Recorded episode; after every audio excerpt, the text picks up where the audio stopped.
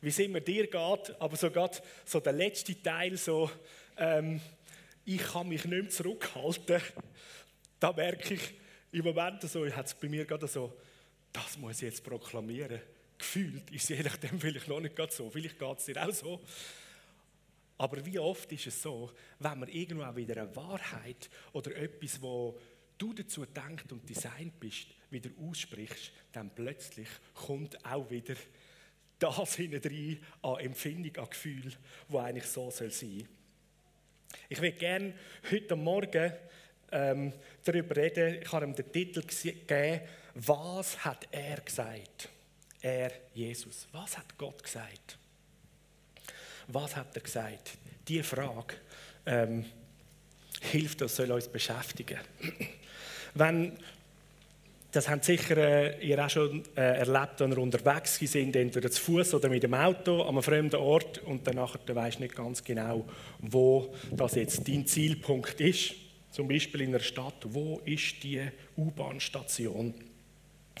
und die Person, die da spricht, du fragst und dann versuchst du zu hören, äh, äh, ah ja genau, ja, einmal links und dann rechts, ja, und dann ein bisschen geradeaus, was, was, was, ah, dort hat sie beschriftigt und so, wieder beim Aldi, jawohl, und genau, also gut, yes, oder, und dann gehst du los, ja, rechts und dann links und dann so, und dann findest du es nicht und dann, what the heck, oder? Und so, oh Mann, oder? Und dann, Mann, hey, bin ich blöd, kann ich nicht einmal. Was hat, was hat die Person gesagt, oder? Warte, jetzt nochmal, was hat er gesagt? Zuerst rechts und nachher links. Und ihm nochmal zurückgehen, in was ist gesagt worden, findest du je nachdem den Punkt, oder? Ist der auch schon mal so gegangen? du bist irgendwo unterwegs und dann geht es darum, zurückzuerinnern, was ist wirklich gesagt worden. Was ist der Plan? Wo muss ich durch? In Matthäus 28, Vers 17 bis 20, das ist ziemlich am Ende vom Matthäus-Evangelium, möchte ich mit uns eine Stelle lesen. Das ist, nachdem ja Jesus auferstanden ist und die Jünger haben einiges an Traurigkeit und Schreck und Depression durchgestanden, weil eigentlich ihr Herr und Jesus und eigentlich der erwartete König und Messias, was überzeugt sind, ist gestorben und weg. Und Nachrichten aber, dass er auferstanden ist und wieder da ist, hat dann wieder viel Freude und Hoffnung gegeben. Und einige haben ja dann Jesus gesehen und Jesus hat mit ihnen abgemacht, hey, ich will euch noch mal treffen, wir treffen uns da außen an einem bestimmten Ort. Wo spielt nicht so eine Rolle. Und dann heißt es ab Vers 17, ähm, also im 16 heißt und sie sind alle an den Ort gekommen, wo Jesus ihnen gesagt hat. Und heißt und wo sie Jesus gesehen haben, haben sie ihn angebetet. Aber einige haben immer noch zweifelt. Hey, schon nur der Satz, der hat mich so heftig getroffen. Ich war angelangt, what the heck? Sie sehen Jesus und sie beten ihn an und gleichzeitig heißt es, die, die anbeten haben, einige haben noch zweifelt. Und ich habe so gemerkt, so, hey, da bin ich, da kenne ich mich auch. Ich, ich habe eine Begegnung mit Jesus. Ich bete ihn an, aber da steckt irgendwo noch Zweifel irgendwo in meinem Herz für irgendwas. Wie geht das? Aber Jesus lässt sich nicht beirren kommt zu ihnen und sagt zu ihnen, mir ist alle Macht im Himmel auf der Erde gegeben. Darum gehen zu allen Völkern und machen sie zu Jünger, tauft sie im Namen vom Vater, vom Sohn und vom Heiligen Geist und lehrt sie, alles, alle Gebote zu halten, die ich euch gegeben habe. Und den habe ich jetzt fett gemacht. Und dann der Satz, der letzte. Und ich versichere euch, ich bin immer bei euch bis ans Ende der Zeit. So der, der große Auftrag, die große Aussage in die Begegnungen mit Jesus, mit drin, wo sogar einige, die kennen ihn ja, sie beten ihn an, als Anzeichen von ihrem Herz, ich bin mit dir. Aber irgendwo Zweifel ist noch da und haltet sie zurück. Und Jesus gibt in das ihnen trotzdem Sinn, zuversichtlich, grossen, menschlich nicht machbaren Auftrag. Leute, jetzt könnt ihr die Welt. Zu allen Leuten, zu allen Familien, zu allen Nationen. Bringt das gute Evangelium und machen die Leute zu Jüngern, zu Nachfolgern, zu Schülern, zu, zu Kind von der Familie, vom himmlischen Vater. Taufen sie und lehren sie, was ich euch gelehrt habe, all das Gute zu leben und zu halten. Und dann sage ich euch etwas, ich bin immer mit euch.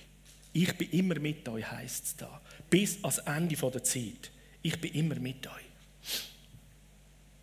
Und so rein schon nur mal diese Aussage, so in dem grossen Auftrag, Auftrag ähm, das Reich Gottes auszubreiten.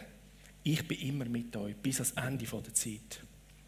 Wie oft sind Situationen, die ich in meinem Leben schon hatte. Ich bin unterwegs für Jesus, mit Jesus. Und Sachen klappen nicht oder äh, schauen, sehen nicht so aus, wie die Vorstellung ist. Oder es, es scheint nicht nach Erfolg zu sein. Und irgendwo Zweifel, Fragen tauchen auf.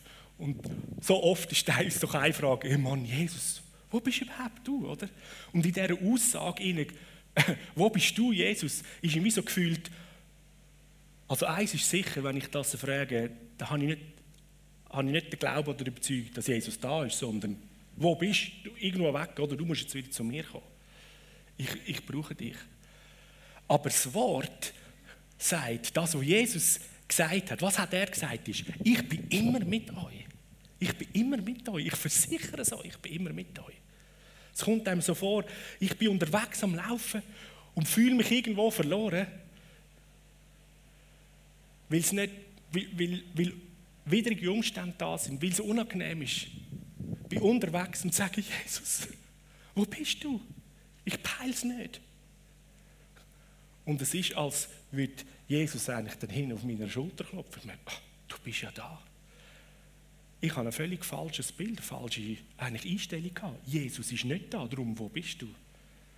Was hat er gesagt? Ich bin immer mit dir. Ich bin immer mit euch. Was hat Jesus gesagt? Ich empfinde, dass, dass es so eine, also schon seit, seit mehr als einem halben Jahr ähm, erlebe ich das ganz intensiv. Ich, ich, empfinde, das ist wie so, so weltweit und äh, betrifft ganz viele von uns, wenn nicht alle.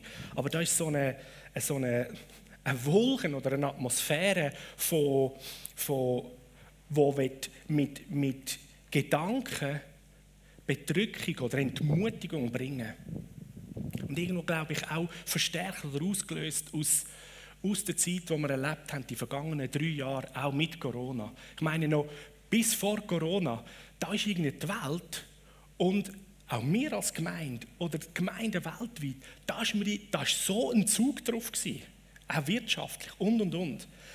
Da ist mir in der Spur gelaufen. Es ist eins ums andere ähm, vorwärts gegangen. Es war grossartig. Gewesen. Man hat, man hat müssen planen, wir sind dran gewesen, zu planen, hey, wir platzen aus der Nähte. Wir müssen uns auf zwei Gottesdienste vorbereiten. Gleichzeitig haben wir den Standort Rheinach, ähm, wo wir jetzt eröffnet haben, drin gehabt. Fragen sind hin und her gegangen. So, ja, was können wir irgendwie zuerst machen? Den Standort eröffnen oder da zwei Gottesdienste machen? Peilen wir nicht alles. Und dann kommt, kommt die Phase, wo eigentlich alle Regierungen weltweit, alle Staaten aufgrund von einem Virus eigentlich unser unser ganzes Leben, der ganze Zug, wie wir so unterbrochen haben. Und wir sind dazu gesagt, hey, jetzt muss man Pause machen. Jetzt können wir nicht. Und man ist eigentlich wie unterbrochen in deinem Lauf. Ich habe gerade letzte habe ich, ähm, im, äh, im SRF-App habe ich äh, kurz so ein paar Tennismatch-Ausschnitte geschaut. Der Djokovic hat irgendwie gegen jemanden gespielt und dann ist, ähm, ist die Situation gewesen, er ähm, ist am Hin- und Herschlag und hat nach einem Schlag doch ein Stück ähm, gefühlt später hat er noch so uh, gerufen. Oder kennen wir so, bei der, bei der Frau ist es mehr fast bei jedem Schlag. Oder? Und die Jungs sind da nicht ganz so laut, aber ab und zu, wenn sie mal wieder machen, sie Und das ist ja scheinbar erlaubt, dass man so rufen wenn es so der, der Kraftausdruck ist. Oder? Und sonst ähm, sind irgendwelche Geräusche oder so, werden wie als störend oder Unterbrechung taxiert und dann wird das Spiel unterbrochen. Und genau so war es, oder? Djokovic schlägt über und dann irgendwie ein bisschen später so, oder? Und dann macht der Schiri Stopp, oder? Äh, das ist sozusagen eine, eine Ablenkung. Der Ball muss äh, nochmal gespielt werden. Und manchmal ist es tatsächlich so, ich habe auch schon gesehen, beim Golfen, dann ist irgendwie der Golfer da, so schön am Schauen, oder? Und dann, wenn er aufziehen will, dann macht es irgendein Geräusch und dann, dann verpeilt es den voll Ball, oder? Also, man ist im Lauf durch etwas, das von außen kommt, wie unterbrochen und dann geht es daneben. Und so kommt es mir vor, haben wir auch die vergangenen drei Jahre mit dieser Corona-Zeit, ist ein Unterbruch auch im Lauf von ganz vielen von uns in der Gesellschaft, Wirtschaft, gemeindemäßig, in deinem, in meinem persönlichen Leben. Und in dem Unterwegssein sind wir jetzt eigentlich ein Stückchen wieder dran. Moment, wie nehmen wir jetzt den vielleicht der am Boden gefallenen Stab wieder auf und gehen? Ist Entmutigung um? Ist Verunsicherung da? Und der Gedanke, den ich anfangen wollte, was ich seit mehr als einem halben Jahr bei mir immer wieder intensiv erlebe, ich bin da ganz äh, offen, nicht, dass ich nicht offen sein will, aber teils, also wellenweise, jedes zweite oder vor jedem Meeting, wo ich kann, oder eine Vorbereitung für etwas, kommen, kommen Gedanken und Empfindungen, die ich sonst nicht kenne. Ich bin eine zuversichtliche und selbstbewusste Person. Gedanken von, hey, die hören dir nicht zu. Hey, ich glaube, solltest du langsam überlegen, ob jemand anderes den Leid übernimmt und und und. So Wolken von Bedrückung, von Entmutigung, von Aussagen, wo alles andere als die Identität, ähm, wo ich habe, wo Gott über mich hat, wo ich überzeugt bin, wo auch andere denken, äh, nicht entspricht. Aber er ist da. Und ich kann mir gut vorstellen, dass das vielen von uns vielleicht auch ähnlich geht in einer Situation, wo du bist. Und ich denke, es ist etwas, auch wirklich in der Luft, etwas im unsichtbaren Raum, wo gegen dich, gegen uns, gegen die Menschen kommt. Der Find hasst grundsätzlich jeden Mensch. Weil der Mensch ist das sichtbare Abbild von Gott. Und wenn der Find nur einen Mensch sieht, dann nachher der steigt in ihm, sagen wir, die Wut auf und er setzt alles daran, um dort zerstörerisch zu wirken.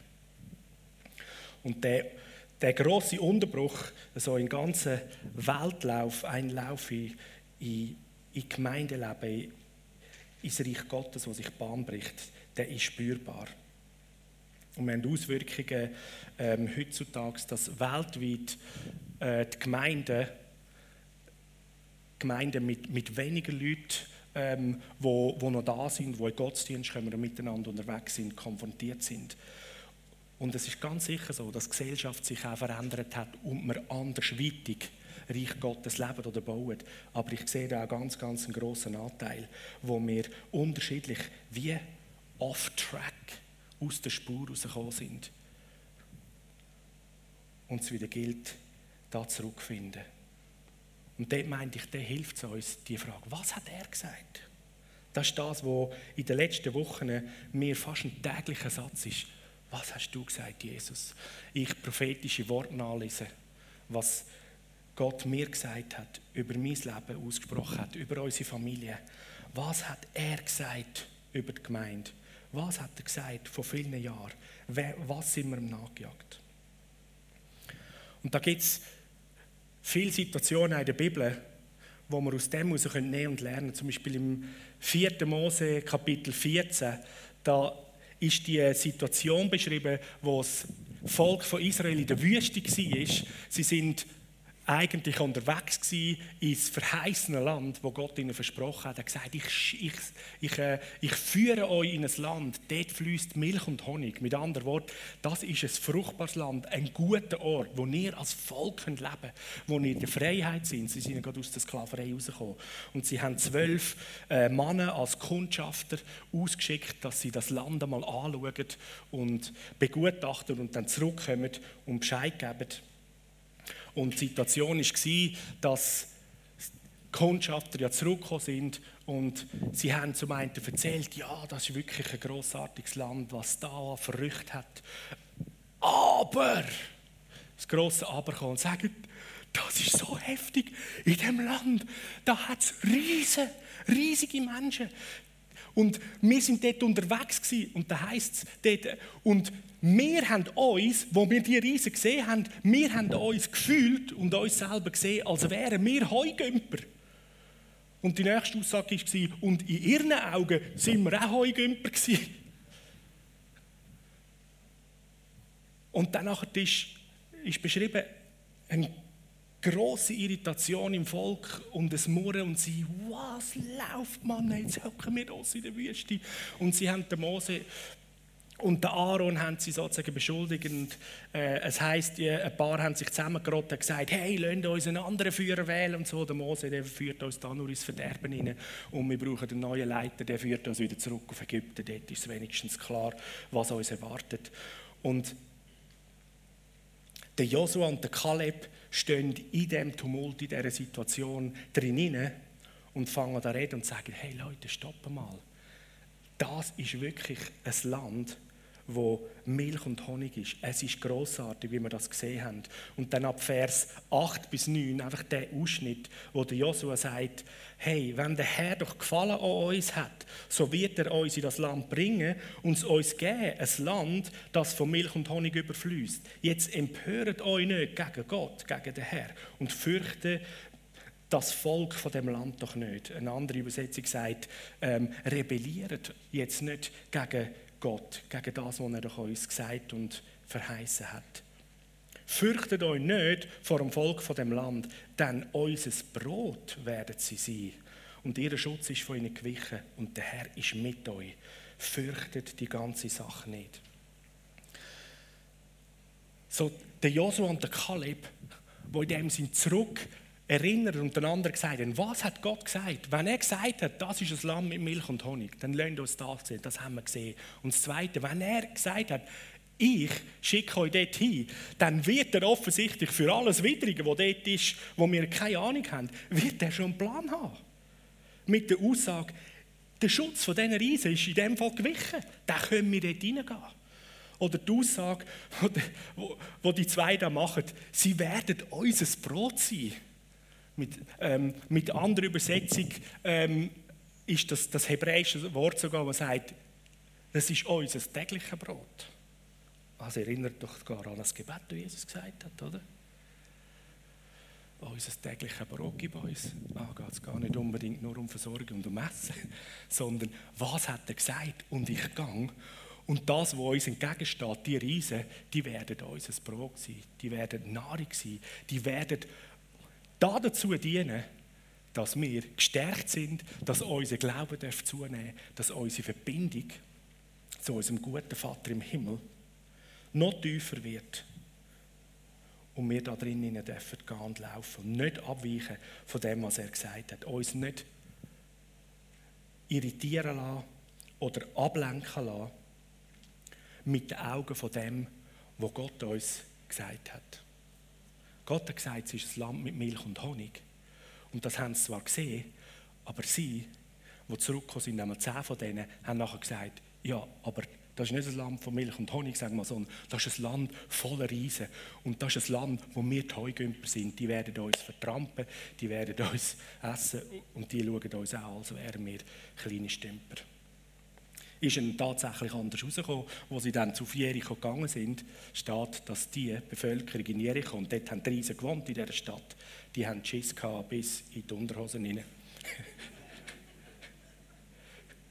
Weil sie haben gewusst, jetzt kommt das Volk Israel. Und was wollen wir tun?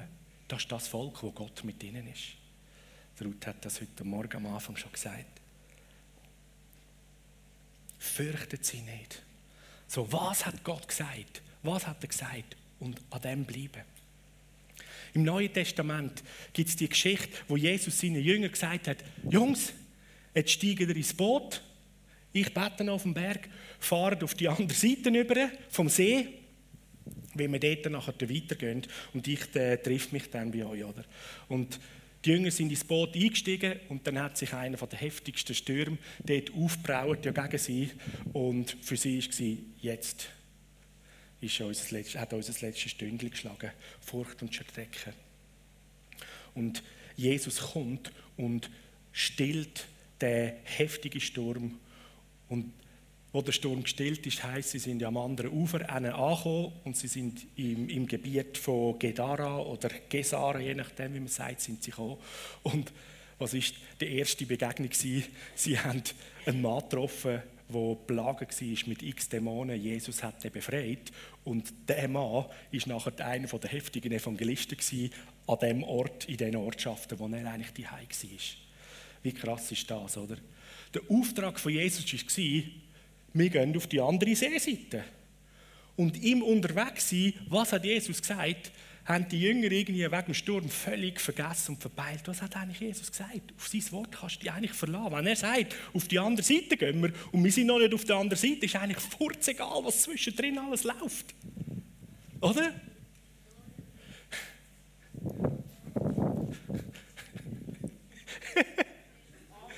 Wenn Jesus sagt, wir gehen auf die andere Seite und dir etwas gesagt hat und du bist noch nicht dort, dann ist es ganz gleich, wo du mit drinnen stehst. Yes. Jetzt Leute, ich sage es am meisten zu mir heute Morgen. Das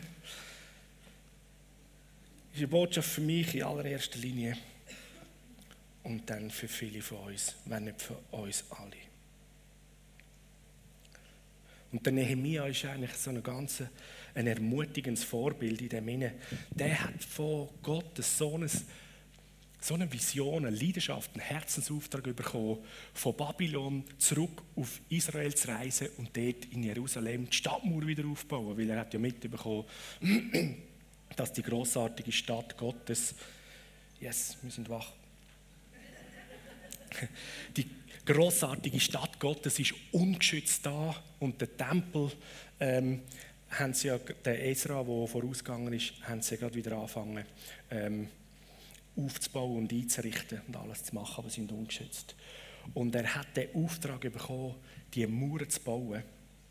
Und gerade am Anfang vom Nehemia ähm, Buch, gerade im ersten Kapitel am Anfang heißt und es ist passiert, wo der Sambalat, der Tobia und der Geshem, der Araber und unsere übrigen Finden erfahren haben, dass ich die Mauer gebaut habe und dass keine Lücke mehr dran war, obwohl ich zu dieser Zeit die ja noch nicht die Tor eingehängt habe. Da hat der Sambalat und der Geshem zu mir senden lassen und haben mir sagen lassen, komm und lass uns in den Dörfern, in der Ebene Ono zusammenkommen. Sie haben aber Böses im Sinn gehabt, mir anzutun. So der Find, die Finden haben angefangen zu realisieren, oh no, oder wie, das Dorf, wo sie sich treffen oh nein, oh nein. Jetzt haben sie dann den Auftrag von Gott erreicht. Jetzt ist dann das Jerusalem wieder die Stadt, wo immer guter Schutz ist. Und jetzt kommt dann wieder die Phase, wo die Israeliten nicht mehr die Verängstungen, Verdruckten sind und unter unseren Knuten und Fuchteln wir können machen, was wir wollen, sondern sie werden wieder können erstarken und eigenständig und selbstständig sein. Das gilt zu verhindern, oder? Sie sind dort finden gewesen. Also versuchen sie, den Nehemia wo, vom Bau, wo am Bauen ist, vom Bauen abzulenken. Abzulenken. Weg von seinem Werk, wo er eigentlich dran ist, treu. Und das hat einen Haufen Schweiß gekostet, damit sie dann außerhalb ihm Böses antun was immer das ist. Oder? Und so hat der Nehemiah aber immer wieder zurückgeschickt und gesagt, du, ich habe keine Zeit, ich bin am Arbeiten. Ich habe keine Zeit, um jetzt mit euch zu berichten. Wir müssen jetzt da unseren Auftrag erfüllen. Und ein paar Vers weiter unten, wo wir lesen, und der Sanballat hat zum fünften Mal das Gleiche durch seinen Diener sagen lassen. Und dann ist er zusätzlich noch mit einem offenen Brief in der Hand gekommen. Ich würde mal sagen, heutzutage ist das Social Media oder so. Ja, und jetzt müssen wir schauen, dass das alle anderen auch hören, oder? Und in dem offenen Brief, ihr könnt das dort nachlesen, ähm, in diesen Zwischenversen, die habe ich jetzt rausgenommen, wo sie da irgendwelche Mutmaßungen schreiben, ja, du willst dich doch zum König krönen lassen und das und jenes und in die eigene Kappe rein. Und der König von Babylon hat das überhaupt nicht äh, so geplant.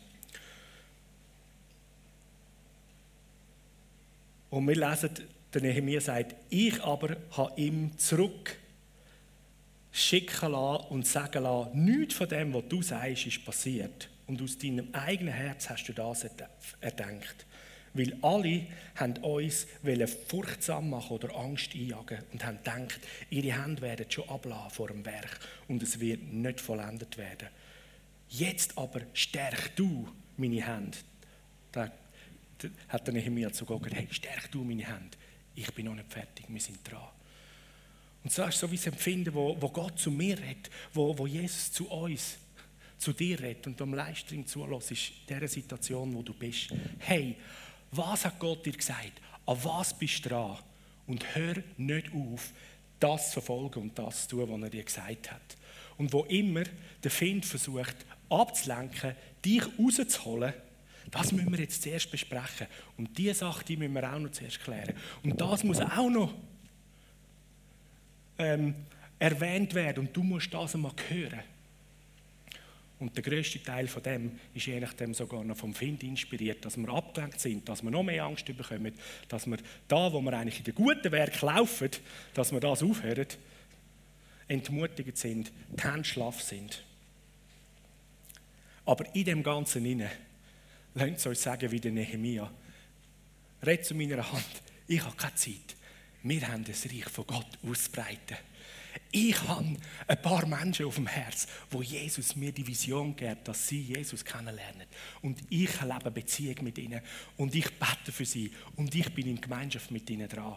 Und ich werde sehen, wie Jesus ihre Leben erreicht, wie sie Teil von, der Familie Gottes sind. Wir haben als Gemeinde hier in Aarau und in der Region haben wir einen Auftrag. Wir wollen eine Stadt auf dem Berg sein, wo Licht ist für Leute.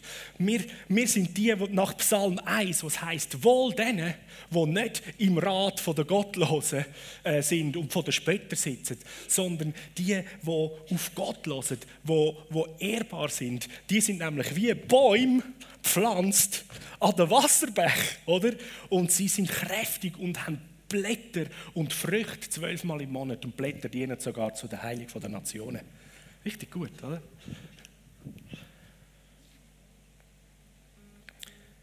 Nun aber stärke du meine Hände.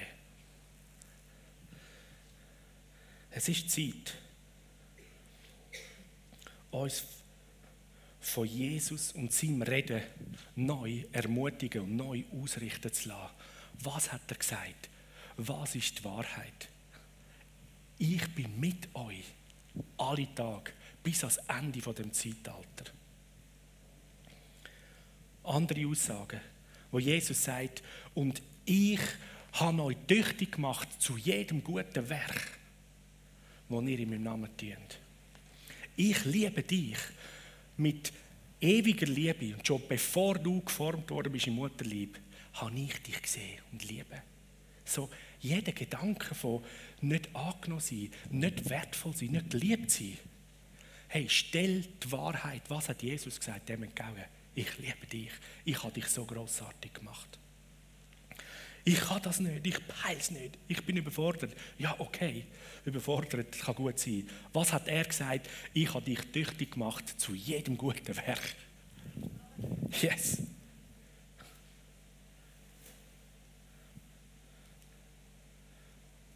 Oder du bist in, in einem Moment, in dem du sagst, Jesus, ich habe das Gefühl, ich höre deine Stimme nicht.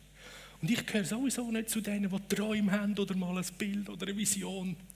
Was hat er gesagt? Am Ende der Zeit, da gießt sich mein Geist aus über alle Männer und Frauen. Und sie werden Träume und Visionen haben, oder? Also, und wer ist alle?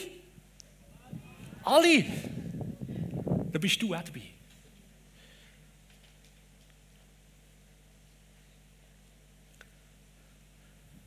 Im 1. Timotheus, Kapitel 6, Vers 12, da sagt der Paulus ermutigend am Timotheus, kämpft den guten Kampf vom Glauben.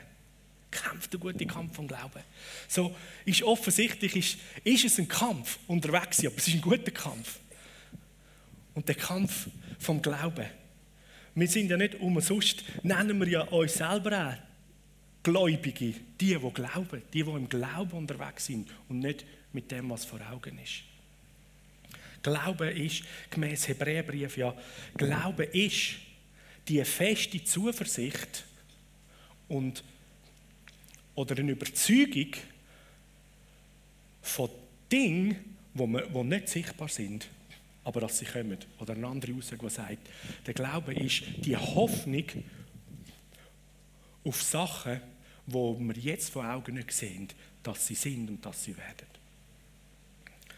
Und da, halt, da halten wir uns am besten an das, was sagt Jesus? Was hat er gesagt? Was hat er schon gesagt?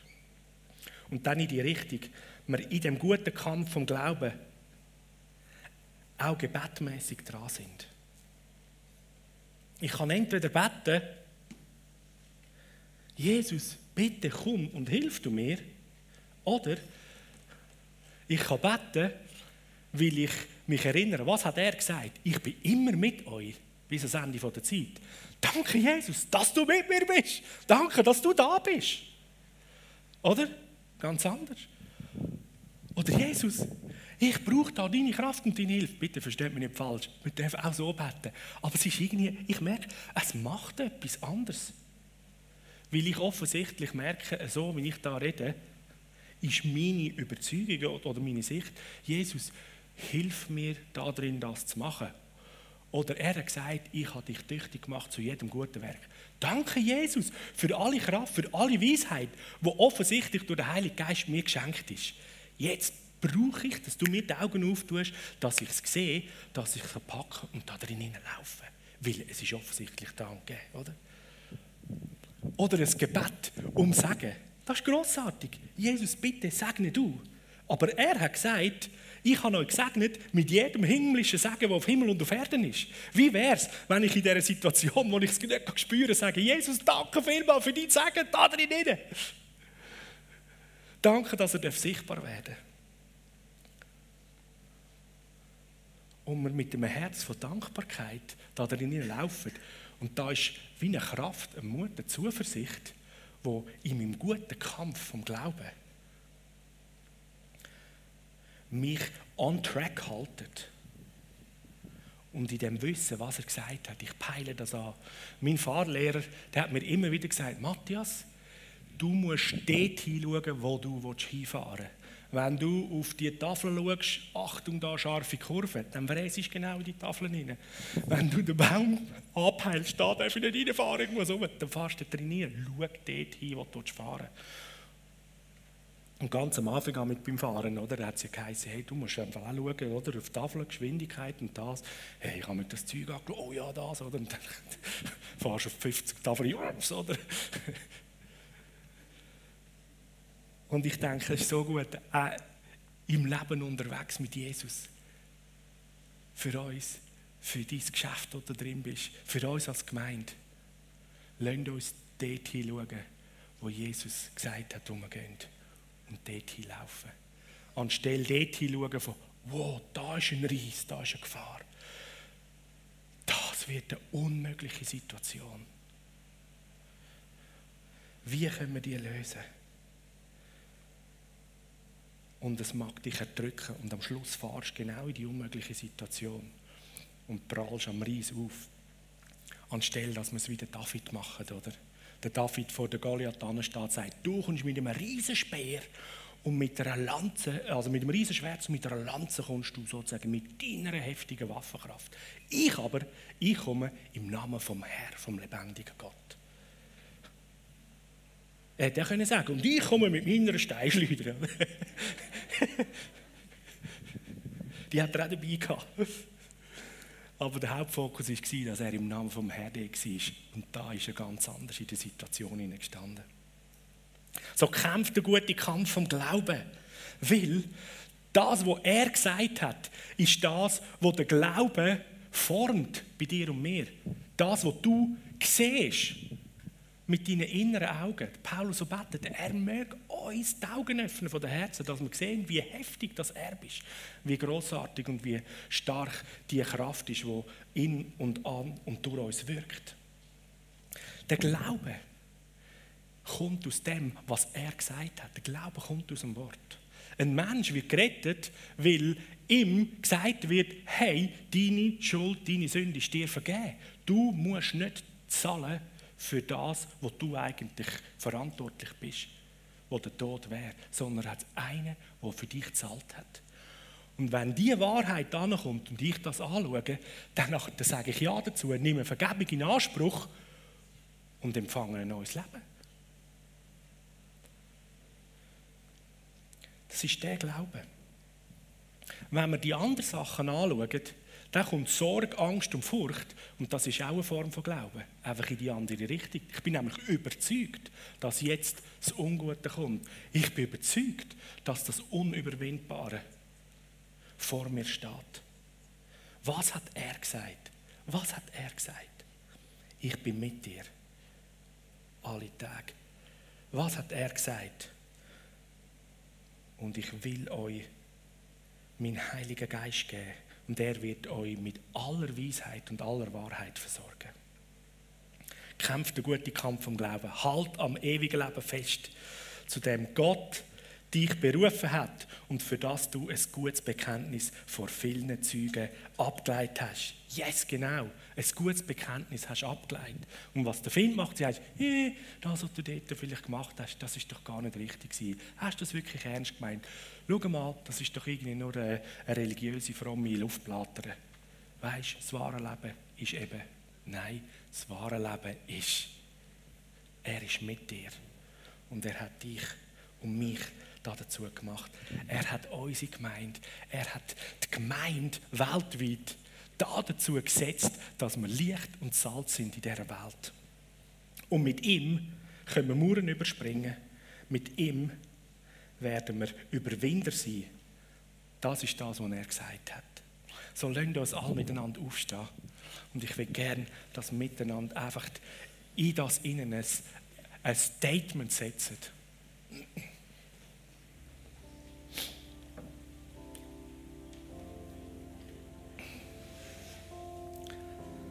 Danke, Vater im Himmel.